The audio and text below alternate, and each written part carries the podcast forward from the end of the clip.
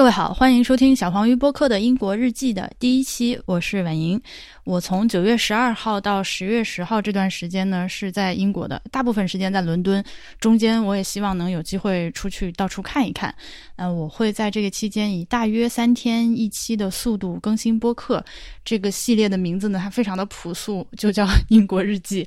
呃，确实，因为这是我第一次来英国，呃，我相信呢，我们也有很多听众没有来过，或者你哪怕来过，或者就在这生活，也想听到另外一个人的一些呃平常的见闻和看法。所以，哪怕是我估计大部分的内容会是流水账，但是还是想把它记录下来，免得过段时间就这个记忆就不新鲜了。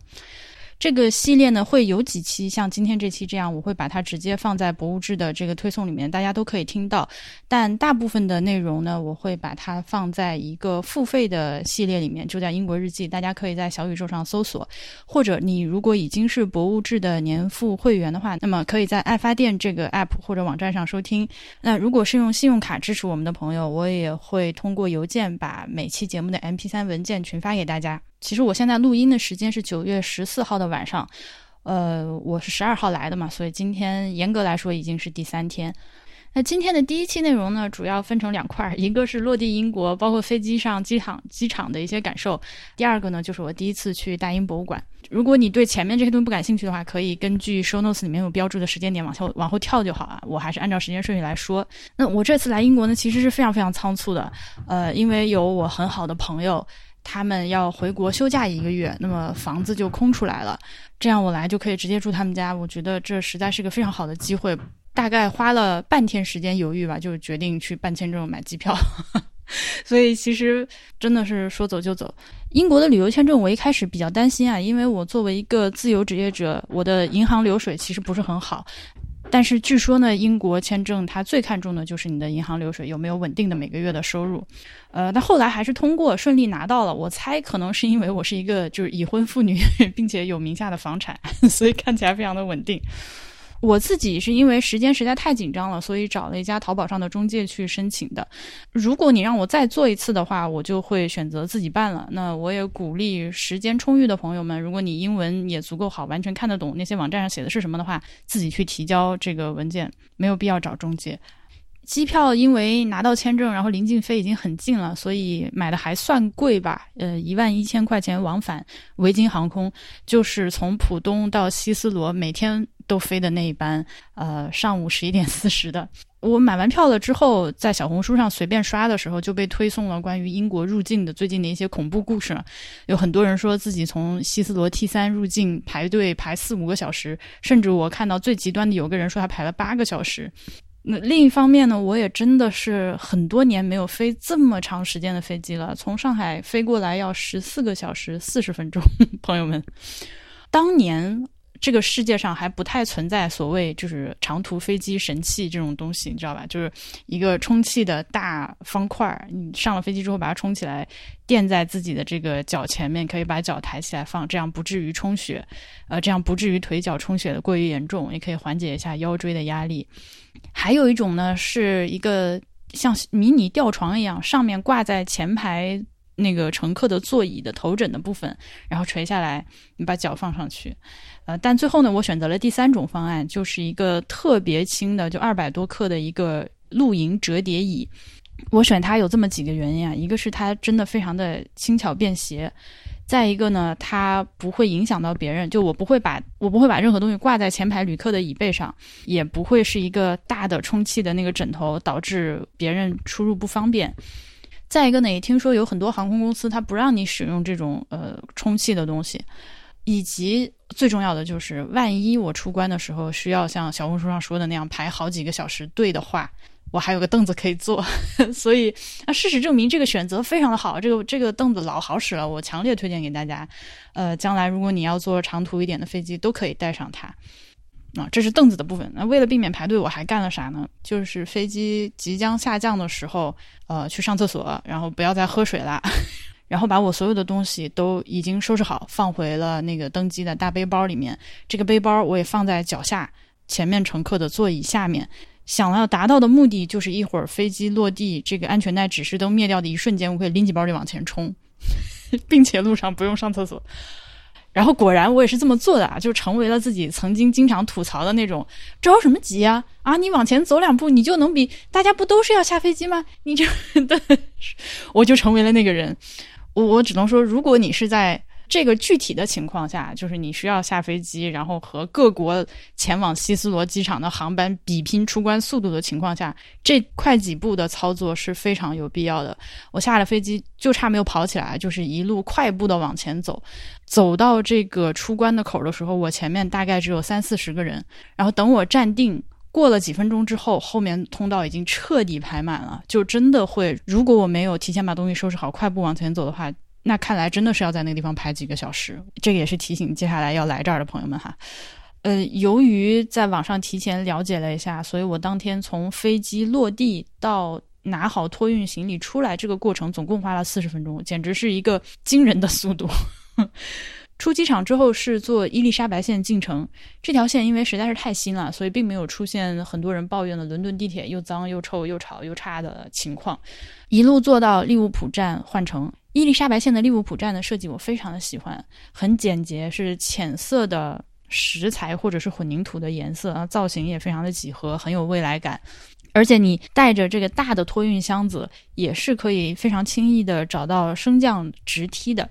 甚至其中有一个直梯是那种。斜坡上的轿厢，朋友们知道我在说啥吧？我最近一次坐类似的电梯是在陕西省紫阳市的山顶广场下来的那个那个电梯。它这个电梯轿厢是你进去之后门关上，呃，它是斜着和旁边的手扶电梯平行的这个轨道的角度往上慢慢的移动。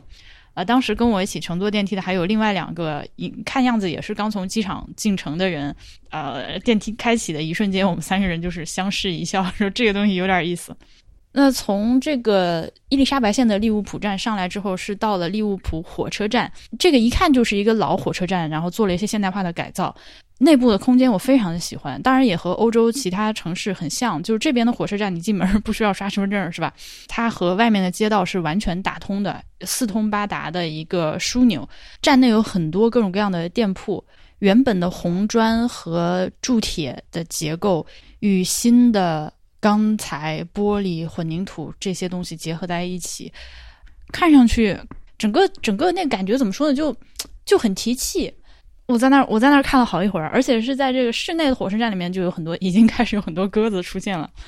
那呃，从利物浦站接下来我是要换公交车的，到了街面上，这是我第一次呃踏上伦敦的街面，当时就有一种 OK，现在我是真的到了的那种感觉。在公交车回家的一路上，我其实一直在观察路面上的交通情况，因为我这次来不是要待挺久的嘛，一个月的时间，我是想租辆车自驾到英国伦敦附近的一些城市去看一看的。哎，但是我 观察了一下街上，我我觉得我此处会不会自己租车是要打一个大大的问号，因为还是有点吓人的。首先，我没有开过，我没有在，就是我没有开过右舵车。没有在路的左边行驶过。再一个呢，我发现伦敦的街道非常的错综复杂，就显然这个城市它一开始并不是为开汽车设计的，所以它的车道呢都就拧在一起，曲了拐弯，你很难理解。而且它有公交车专用的车道，它的自行车和电动车还有那种电动滑板车，有的时候有专属车道，有的时候又没有，所以他们会在汽车的这个车流中间交织穿行，非常的恐怖。而且这些骑自行车的人。完全没有比咱们国内的任何一座城市更加讲规矩啊，都是在乱骑，就横着往外窜，特吓人。所以就 我再看看吧，我你让我再再熟悉几天，在路面上好好观察一下这边车到底咋开。那伦敦这座城市大约是这样啊，就是它是被泰晤士河从西向东流过这样一条横穿城市的河流分成上下两半，北边那一半靠西的一边是。我我作为一个中国人，作为一个游客，感觉最耳熟能详的那些东西都集中在那块儿：海德公园、白金汉宫、大英博物馆、大本钟、伦敦眼，就就这些，就是反正就旅游图册上那些东西都在那块儿。那整个东边，就不管是泰晤士河的南岸还是北岸，就是传统上来说，就是相对西边来说比较穷、比较破的区域。然后你还会发现，在泰晤士河上有个非常有意思的现象，就是西边这一段的桥。河面上有很多很多很多很多的桥横架在泰晤士河上，但是呃，一直往东往东往东往东，到了这个塔桥 Tower Bridge 就结束了，再往东没有任何一座桥了。这个一来是因为河水它因为是从西往东流嘛，西边的河道比较窄一点，架桥确实工程上比较方便。到了东边开始河面变得很宽，而且两边有一些滩涂了。再一个呢是西边，就是传统上比较有钱、比较有权的人住在这里。那大老爷出门怎么能没有桥呢？大老爷出门你还让我坐轮渡吗？对吧？所以西边这边就有很多很多的桥。那东边的这个平民穷人过河的话，要不然你就绕路，要不然你可以坐那个渡轮。好，说了半天再绕回来。呃，我朋友家呢就是在塔桥，也就是泰晤士河上最东边的这座桥。从北边向南过了桥之后，在南岸再往前一点的地方。这边算是亚非拉移民比较聚集的一个区域。那同时，大家其实也知道，就国国外的这些很多城市，它有这种就一个街区和一个街区就差一条街，但是差很多的那个气氛。呃，所以我朋友家这边是虽然是移民比较聚集，但是是比较平静祥和的一个区。那同时，他也跟我说了，你天黑之后就不要再往东、再往南一个人去，可能会有问题。啊，大约是这么一个情况，这就是啊，那以上就是十二号晚上在机场从落地到朋友家的一个流水账的汇报。我我我那天真的是就已经累到脑子里面有一个区域已经关闭了，我就感觉自己在靠植物神经支撑着从机场到朋友家，已累到再加上我非常不幸的临行前一天来月经，所以真的是又是月经又是十四个小时多的飞机，再加上时差的多重打击，到到了朋友家之后就是那种。正常人类的交谈我已经 不太能支撑，就是靠一口气在撑着，保持礼貌，然后就睡觉。呃，第二天就是十三号的上午起来之后呢，还是强打起精神，决定出门去晃一圈，认认路，至少把周边的公交车站啊、地铁站啊、呃一些小商店啊，以及垃圾往哪扔啊这些东西给他认一认。中午的时候，我和朋友两个人一起买了超市的那种套餐。就是一个三明治，一个饮料加一个 snack，五块五英镑的这个套餐，买完了之后坐在公园吃了吃，然后就我真的不行了，没电了，要求回家睡觉。好在这两天天气真的好极了，因为从小到大，我相信大家也是，就是一听说英国的天气就是下雨啊、阴天啊、冷风啊、起雾啊，类似五度，对吧？呃，结果我一来就是阳光普照，大晴天、大蓝天。公园草地上趴满了几乎不穿衣服的人，在那晒太阳，这边这边晒完那边晒，那这就是十三号，啥也没干就出去晃了一圈，晒了晒太阳。到了十四号，朋友就回国了，房子就留给我照顾。呃，休息了一天之后，我也觉得精力有所恢复，肚子也没有那么疼，脑子里面关掉的那个区域现在在渐渐的苏醒。就决定今天出门去一下大英博物馆。当然，我知道这个选择确实是非常的老套。来英国第一个去的博物馆就是大英博物馆，先去拜山头的感觉。那大英博物馆呢？大家还记得我刚刚说过，伦敦它是一条河流从西往东流经嘛？大英博物馆的位置呢是在泰晤士河的北岸，靠西边一些。从我家坐公交车过去大概四五十分钟，中间不用换乘，所以也还算挺方便的。到了之后，这个区域大家可以跟我一起把地图拉到大英博物馆旁边啊。你会发现，虽然大英博物馆本身是占了很大的一个区块，但是它周围都是一些小路。我下公交车之后呢，这个博物馆出现在我面前的方式就和这些年我在国内习以为常的博物馆很不一样。一般来说，像这么大体量的博物馆，如果它是在中国的城市里面，那很大的概率。不是百分之百，但很大的概率，它自己就处在一个广场上，啊，作为一个地标，然后你远远的过去就能一眼看到它，周围没有什么遮挡，对吧？相信大家对我描述的这个场景都很熟悉了。但是大英博物馆呢，周围是被各种各样的细密的小街。啊，也有一些公园，也有一些住房，给它包围在了中间。我下公交车的地方离博物馆还有两三条小街，所以往博物馆走过去呢，它就在这个歪歪曲曲的小街的建筑的缝中间，慢慢慢慢的出现在我眼前，直到我走到大罗素街这条街上，正面面对它。它的体量之大，已经大到我人站在这儿，眼睛没有办法从左到右把这个建筑的边界收进去。如果你想用手机的零点五倍的那个镜头站在街对面给它拍一个全景，也不太可能。那进博物馆呢？我这次第一次去是从南门，也就是正门进去的。那说是南门，其实是朝向西南方向的这个门啊。呃，如果南门大家去的时候发现它排队排的很长的话，你也可以绕到北边那个蒙塔古广场街那条路的北门进。那边的话就通常没有什么人。进大英博物馆是要安检的，但是它的安检也反正挺神奇，就不用过任何的 X 光机，而是有一个大的安检帐篷。这个安检帐篷里面呢，有好几个工作人员坐在那儿，面前摆个桌子。你去了之后，就把包打开放在他面前，还拿个小手电里外照一下，觉得没有问题就放你过去。这个安检方式，我觉得还挺神奇的吧？就反正你身上带什么东西，他都不管你。包里有吃的喝的什么，他也不管你，就可能是一种英式的安检表演艺术，我不知道。然后过了帐篷之后，你的面前其实大英博物馆门口的一片不大不小的广场，正对着广场的就是大英博物馆的主入口了。这个入口确实是非常的大，它就是突出一个大。这此处显然是一个呃仿照希腊的建筑，或者更准确的说是一个希腊复兴式的建筑。大柱子，那大柱子，我上一次见到这么大、这么粗的柱子，还是在独山县的那个非洲进口大木材做的那个亭子那里，真的是要好几个人合抱，而且有几十根。我后来查了一下，说这个地方有四十四根高达四十五英尺，也就是十四米的艾奥尼柱式。果然，罗马柱这种建筑语言是从我国我国农村民宅一直到大英博物馆，就是世界人民通用的呢。这个门廊的设计，当然除了这些。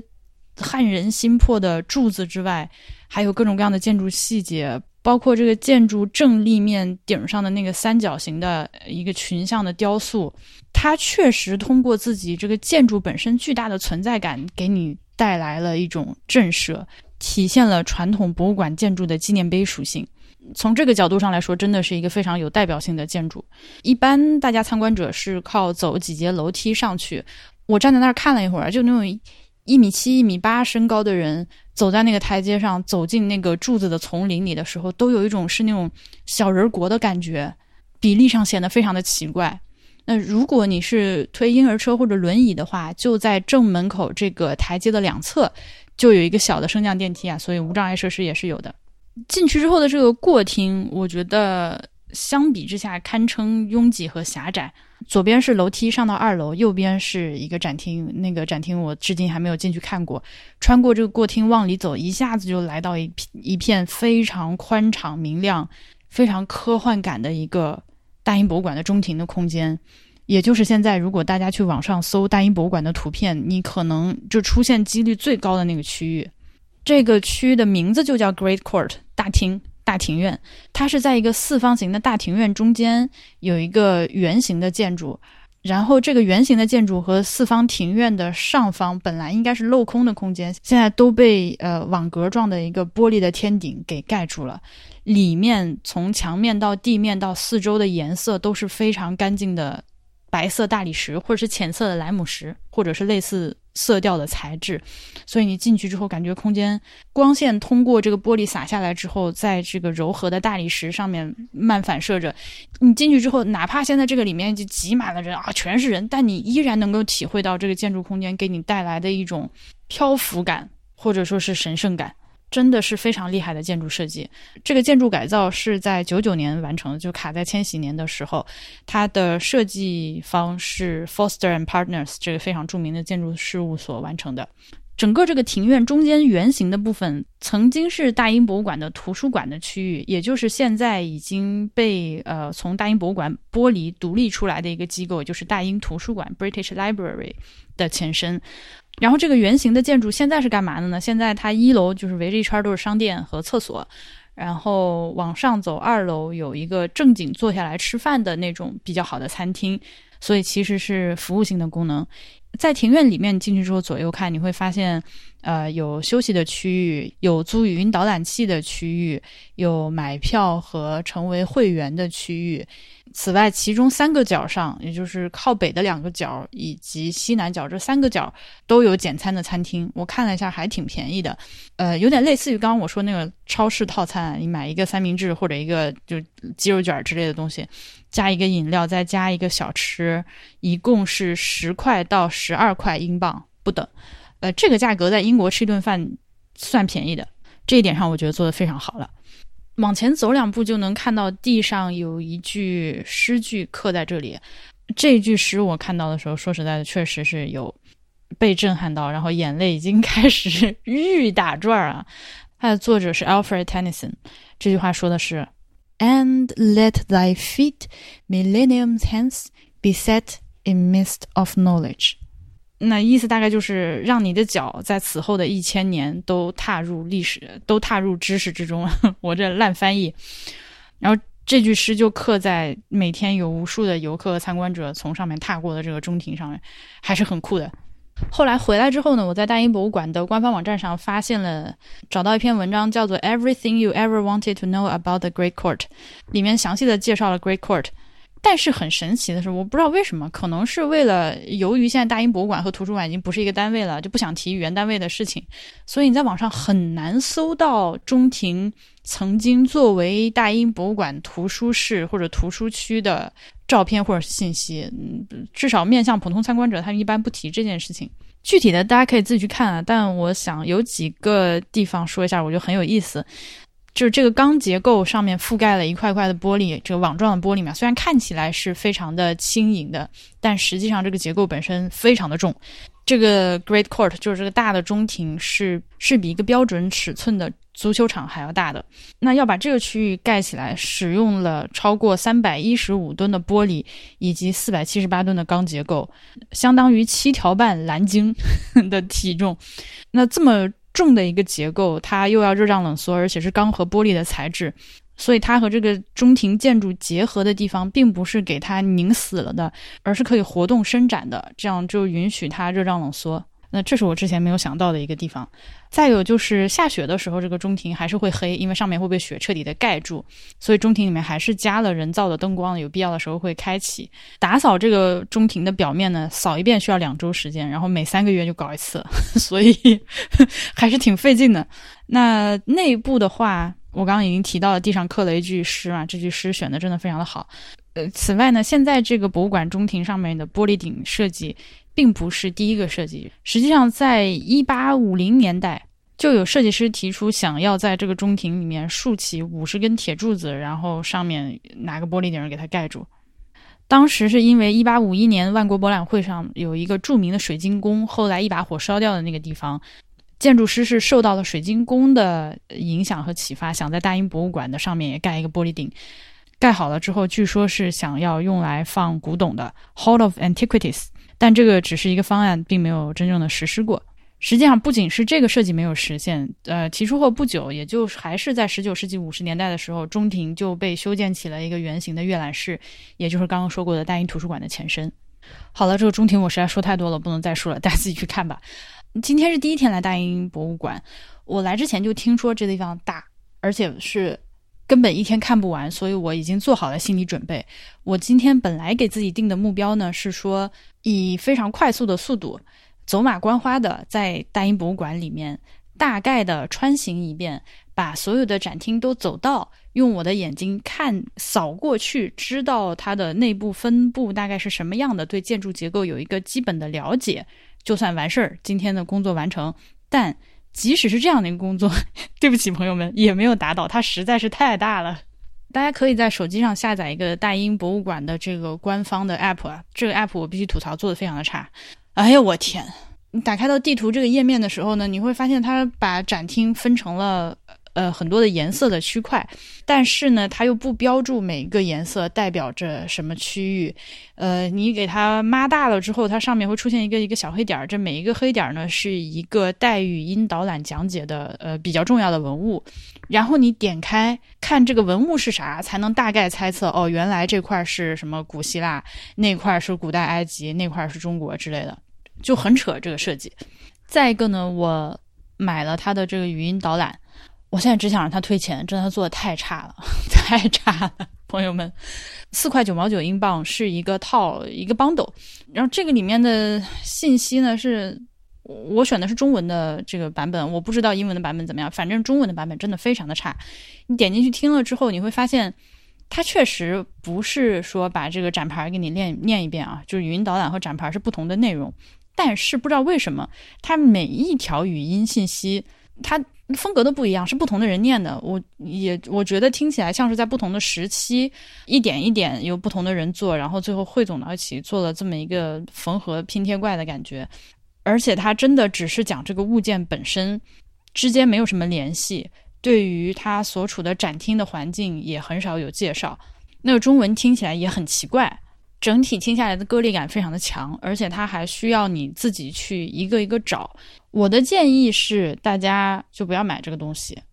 与其买这个，你不如买一本大英博物馆馆藏精品的那种书的图录，自己回家翻一翻看一看。听这个，反正对我来说还挺煎熬、挺折磨的，比较破坏我参观的心情。然后再过几天，等到我去参观那个大英博物馆。China's Hidden Century 那个特展的时候，特展的语音导览还要再单独花钱买，所以我现在其实是有点抗拒的。我不是很想再为这个事情花钱了，我到时候先看看再说吧。如果他就这个水平的话，我真的，而且我现在这个四块九毛九，我都很想让他退钱。相比起来，我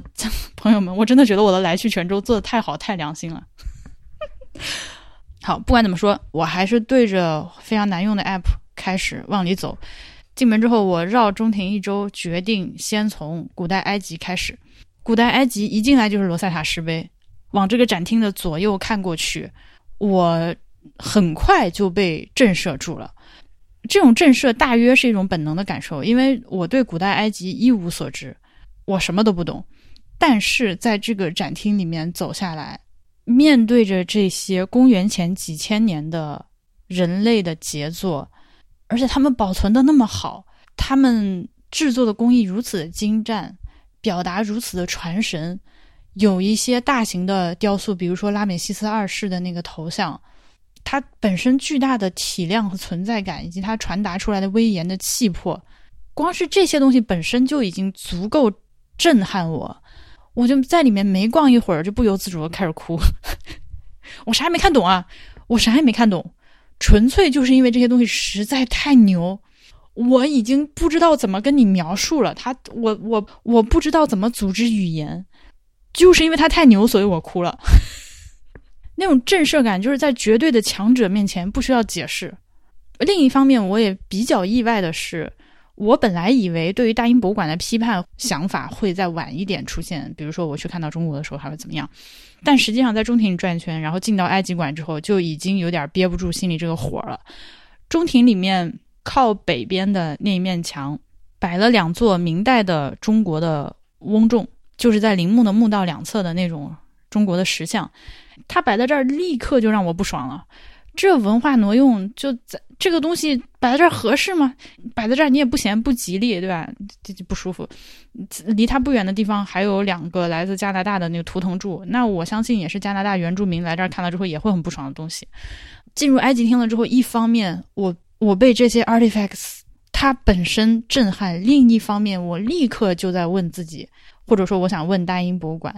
他们本来应该处在什么样的环境？因为显然他们现在是被剥离了原有的语境的。对于我这样一个完全不了解古埃及历史文化的人来说，我到这个地方看，实际上信息量极少，因为我只能看到这个东西本身。我可以看到好它有多大，它用什么材质的，它表现的是什么内容。等等，但是我很难去获知，更不用说能够体会和想象它原始的那个文化语境，或者说它的环境吧。你就告诉我，这个雕像原来它肯定不可能，就是有些雕像一看就是原来放在埃及的时候放在哪儿，它不是，它是放在室内的还是室外的？它是放在一个像我们国家的寺庙这样佛像在一个呃建筑的中间佛龛上的呢，还是在这个两侧的呢？嗯，那人们和他的关系是什么？是我要来对着他这个烧香，嗯，烧香念经祭拜呢，还是还是啥？都都不知道。我现在越来越觉得这样的信息是极其重要的。你不能只给我看这个物件本身，我必须知道它原来是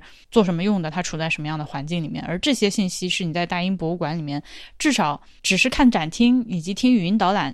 很难获得的信息。换句话说呢，它也就是我在国内经常吐槽一些博物馆的展览是懂自懂啊，大英博物馆也是懂自懂。除非你自己是一个古埃及专家，你来这儿看这些东西，那对你来说是，那你对你来说获取的信息量和我这种啥也不懂的人，那显然是不一样的，对吧？但大英博物馆作为一个博物馆，作为一个二十一世纪的现代化的博物馆，它的 interpretation 的工作在这个展厅里面就几乎等于零。再下一个展厅呢是亚述文明。亚述文明也是亚述文明，我又哭了。亚述救命啊！这很多东西是以前看过图片的，或者在在纪录片里面看到过，但你真的站到他面前之后，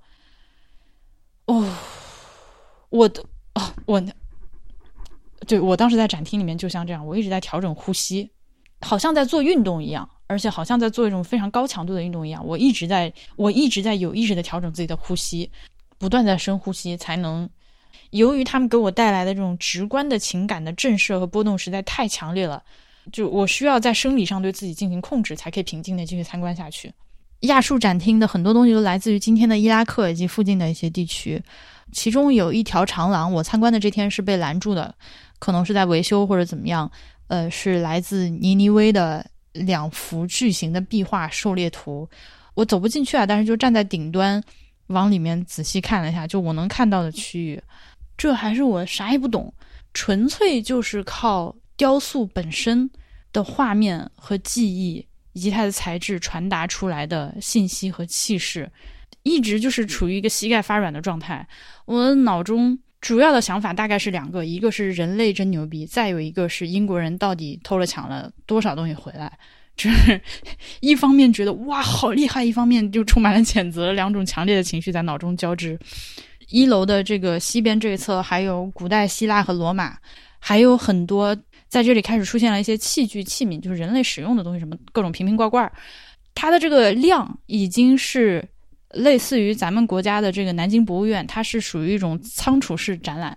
这大甩卖超市超市，你进来之后，那柜子里面恨不得给你堆满，就是那种搞法。然后在西边的这个展区上到二楼之后，古代埃及那更加是，就它纯粹通过量的巨大和同一题材的重复，对展品本身和这个文化本身，甚至有一种消解作用。就好像你一个汉字写太多遍，写到后面你不认识了。我看到后面之后，就是我是谁，我在哪，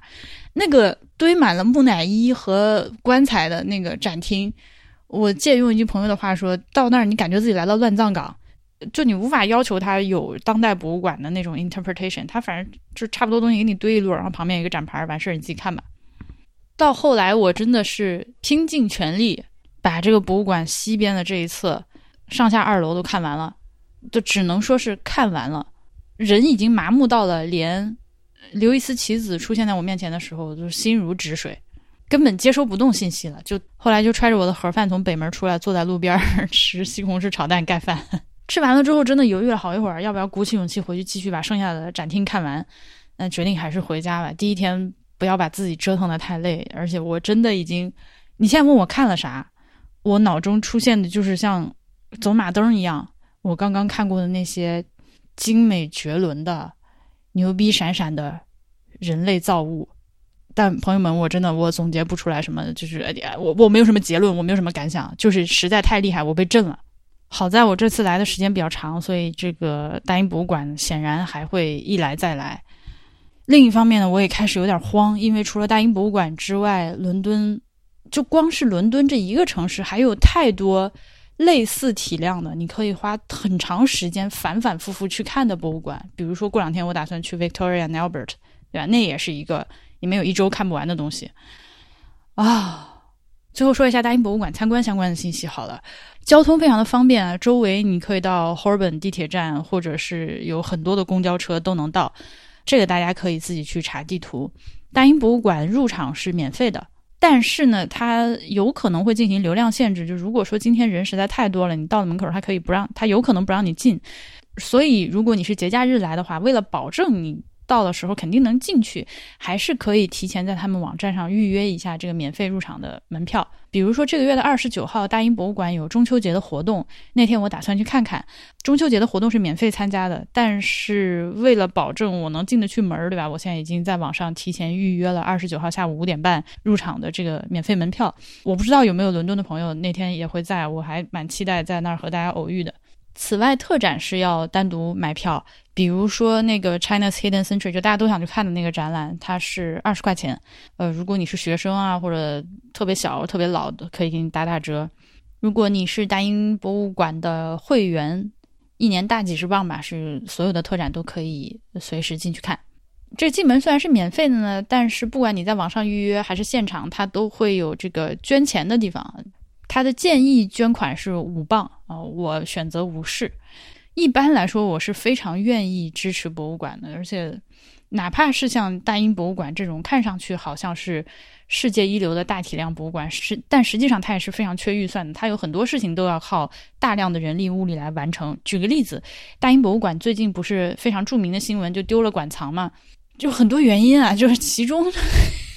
其中就是大英博物馆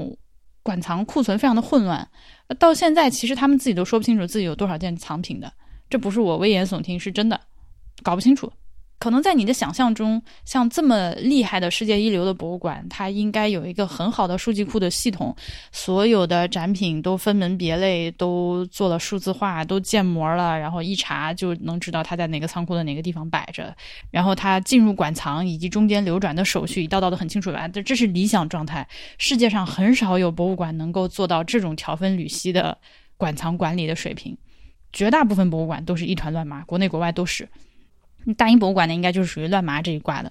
那想要把这个乱麻捋清楚，你可想而知要花多长时间，花多少钱。所以一般来说，我其实是面对这样的情况，我是愿意捐点钱的。但 但是大英博物馆啊，我不得不说，我还是 我不得不说，我作为中国人民的一份子，我的感情还是感到有被伤害到，以及我看到那些。古埃及、古希腊、罗马和亚述地区的这些文物的时候，我有产生了替代性情感被伤害的情绪，就 fuck this，我不想给钱啊，我就是不想给啊，我我知道他们缺钱，但我不想给。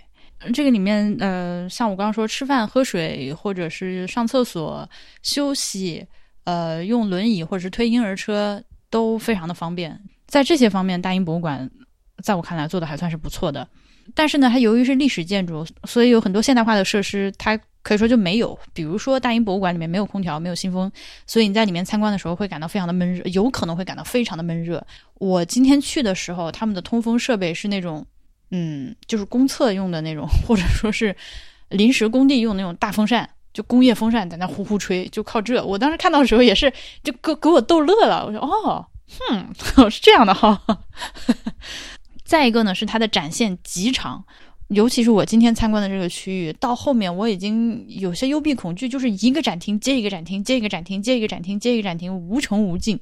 到后面会慌，而且你想休息的时候找不到一个地方出来，就只能在展厅里面。那展厅里面能坐的地方还挺多的啊，每个展厅都那个展柜边上都有可以坐的地方，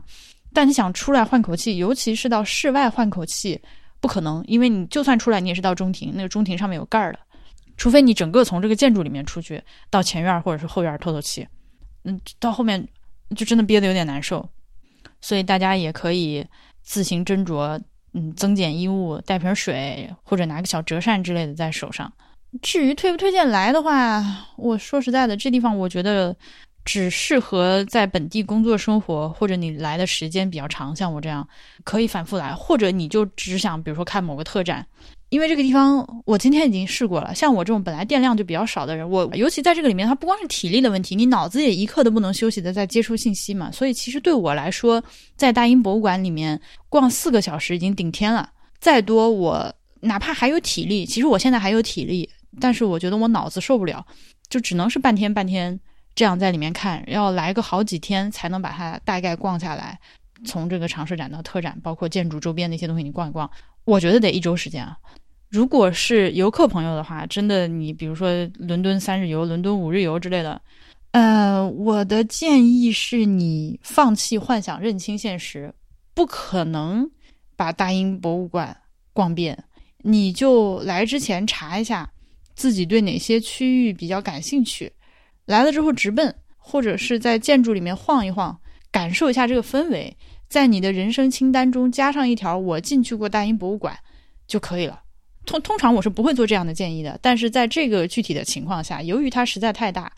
除非你天赋异禀，你就是可以早上一开门进去看到闭馆出来，然后脑子还能咔咔运转。类似的情况也出现在像什么卢浮宫啊、加拿大的皇家安大略博物馆、我们国家的这个故宫或者是国家博物馆都是这样，嗯，一天看不完。从博物馆出来之后，其实也就下午四点多钟。在周围简单转了一下，你看地图会发现大英博物馆周围有很多的公园其中呢，我发现哈利波特的出版社 Bloomsbury Publications 就在大英博物馆隔壁。以及东南边一点点有一个大公园，也就是在 Holborn 地铁站旁边有一个叫做 Lincoln's Inn Fields，这个地方是罗琳在写《哈利波特》的时候 Grimald Place。也就是 Sirius Black 他们家所处的那个广场的灵感来源地，呃，虽然说电影不是在这儿拍的，但是他写的时候呢，是基本上是照着这个广场的感觉去写的。所以，如果你对哈利波特像我一样也感兴趣的话，也可以去看一下。明天打算干嘛呢？明天我打算一个是一个是我想再去一下大英博物馆，补上几个展厅。另外呢，明天傍晚的时候在巴比肯中心有一个圆桌讨论。它的内容是关于战争对于白俄罗斯和乌克兰的影响，尤其是对于孩子，这难民的孩子的一些影响。参与 panel 的几个人是公益组织的负责人。这个我我诚实的说，吸引我去想要听一下这个 panel 的原因，首先首先是因为他的主持人是凯特·布兰切特，呃，所以我有点想去看一下他。那我明天就去围观一下这个 panel。好的。好的，英国日记的第一期啊，真的是流水账，朋友们 就先给大家录到这里。呃，接下来呢，如果你有比较明确的想听我提到的一些博物馆，欢迎给我留言，告诉我你想让我去哪儿看看，我会在后面的节目里再跟大家分享和汇报。好嘞，好嘞，我要去睡觉了，拜拜。